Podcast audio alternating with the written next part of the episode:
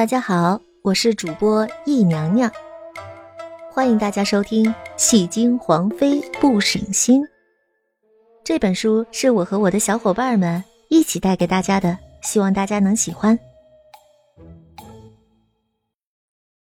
六十集，朕想多活几年。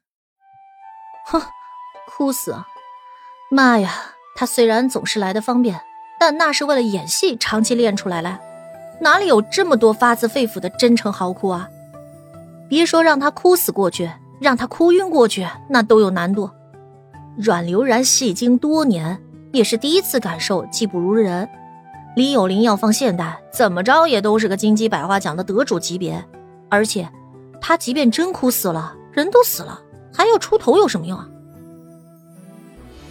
哭不出来。墨尘也知道他做不到，所以这个事儿也没有什么回旋的余地。看了他两眼，松手又坐回了龙椅。所以，做不到就下去，朕要批奏折。阮流然气得肠子都在打结，但是看着更生气的墨尘，也没有什么办法，只能乖乖的滑下龙案，站在一旁。墨尘拉回成堆的奏折，开始批阅。阮流然看了一小会儿，那给他别的补偿行不行？我都已经那么得瑟了，你这么做，我的面子又往哪儿放啊？不行，朕已经当着太后的面金口玉言答应了。你妹！你答应别人就是金口玉言，答应我就可以来回变卦。阮流然内心默默的吐槽了一会儿，那去的时候。你把他的马车放到最后面，不搭理他行不行？毕竟你看他跟他父亲来的这么巧，肯定也是有套路你的成分在啊。不行，他的位分最高，于情于理都要在朕的龙脸之后。而且朕有没有被套路，朕乐意，需要你管。你大爷的，这么喜欢被套路！而且还要去抬这么高的位分，说他大病初愈，身体不好，让他的马车慢慢走就不行吗？阮流然吐槽着墨尘不会随机应变的能力。那你给我恢复位分总行吧？恢复位分？墨尘抬起墨瞳，一抹轻笑。好让你们光明正大的争吵，算了吧，朕还嫌阳寿不够，想多活几年。况且你做了什么好事了，需要朕给你抬位分？墨尘低头开始飞快的朱批，阮流然此刻却炸了，一把就扔掉墨尘的朱笔。我也没做什么坏事吧，墨尘，我是来进宫给你当妃子的，不是拿来当宫女专门伺候你饮食起居，顺带受气的。这一刻，哼，阮流然又做错了两件事，第一。他居然扔掉了墨尘象征皇帝权威的朱砂笔。第二，他居然在这种氛围下再度挑衅了墨尘。哎呀，我插一句啊，我真觉得他够傻的，但是他就这种性格，没办法。墨尘眸色开始变得幽暗深沉，隐藏如海啸般的怒气令阮流然感觉气氛有些微妙的变化，顿了顿。就在他准备道歉的时候，墨尘率先怒了，一把就揪起了他的衣襟。不想伺候朕衣食起居是吧？行。他一下就将阮流然扔到了殿外。即日起，你不用伺候朕的饮食起居了。朕记得你喜欢倒馊水，那紫金宫的整个宫的馊水都由你负责好了。放心，朕知道你喜欢睡床，朕会给你避一处偏殿的。说罢，墨尘就愤然的关上了店门。在完全关严前，阮流然听到墨尘自言自语的愤然：“你是朕什么人呢？就需要朕一而再、再而三的为你破例？”阮流然哭了。神智回来的他想想也对，他是他什么人啊？需要墨尘这么让着他？按道理，如果墨尘今天说的都是真的，他已经迁就他很多了呀。可更让他伤心的是，他以后要倒馊水的宿命。哎呦，老天爷，他到底是上辈子做了多少恶呀？他觉得当大宫女已经是人生最低谷了，没想到还有更低谷的，打杂活、倒馊水。这要让宁娃那个王八蛋知道自己地位更低了，会不会直接杀了自己啊？阮流然悔不当初，但是莫尘是真的生气了，便怎么叫门也不开。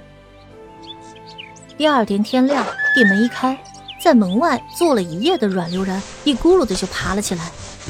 莫尘从外走出来的时候，看到冻得畏畏缩缩的阮流然，抿了抿唇，但是他也没说什么，沉着脸就去上朝了。阮流然寻思着，昨天他下命令的时候，反正也没人看到，没人听到，就继续赖在寝殿，也没有去倒馊水。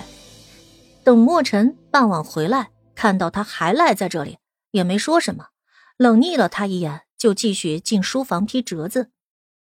阮流然过了一会儿，尝试着送进去了一杯茶。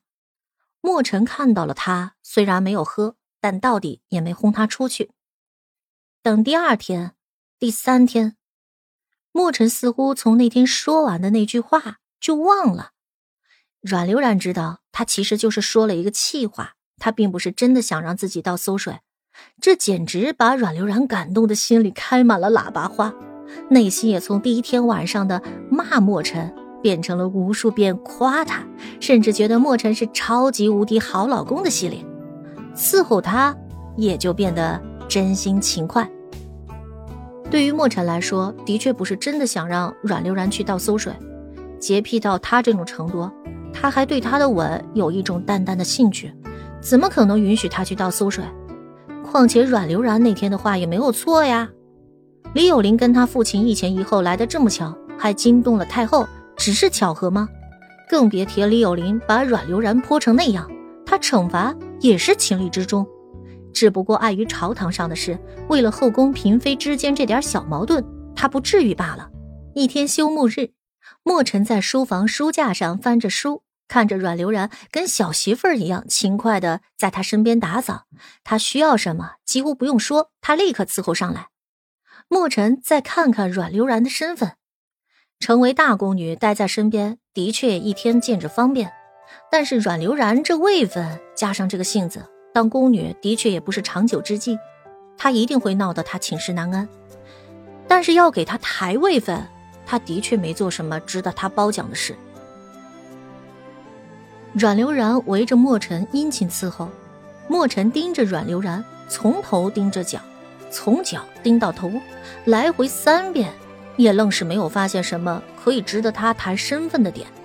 最终，他也只能将眼神落在他肚子上。思忖再三，虽然他现在内心也不是很情愿，可为了，似乎也只能如此了。顿了顿，又等阮流然来到身边添茶的时候，狩猎扎营时，你来朕的龙帐伺候。说罢，墨尘就转身走了出去。阮流然愣了半晌，先惊喜一笑，随之又郁闷垂头。很快到了他们外出狩猎的时间。这一天，阮流然没有想什么，晚上呢就在帐内准备了很长的时间。终于，他来到了墨尘的帐前，刚刚走进去，发现并没有掌灯。刚走到里面，就被一个大力扯了过去。来了。阮流然心脏突然加速。跟着朕，朕不会亏待你。这一句话。阮流然记了一辈子，这一辈子，这个男人却没有食言。本集到这里就结束了，我们下集再见。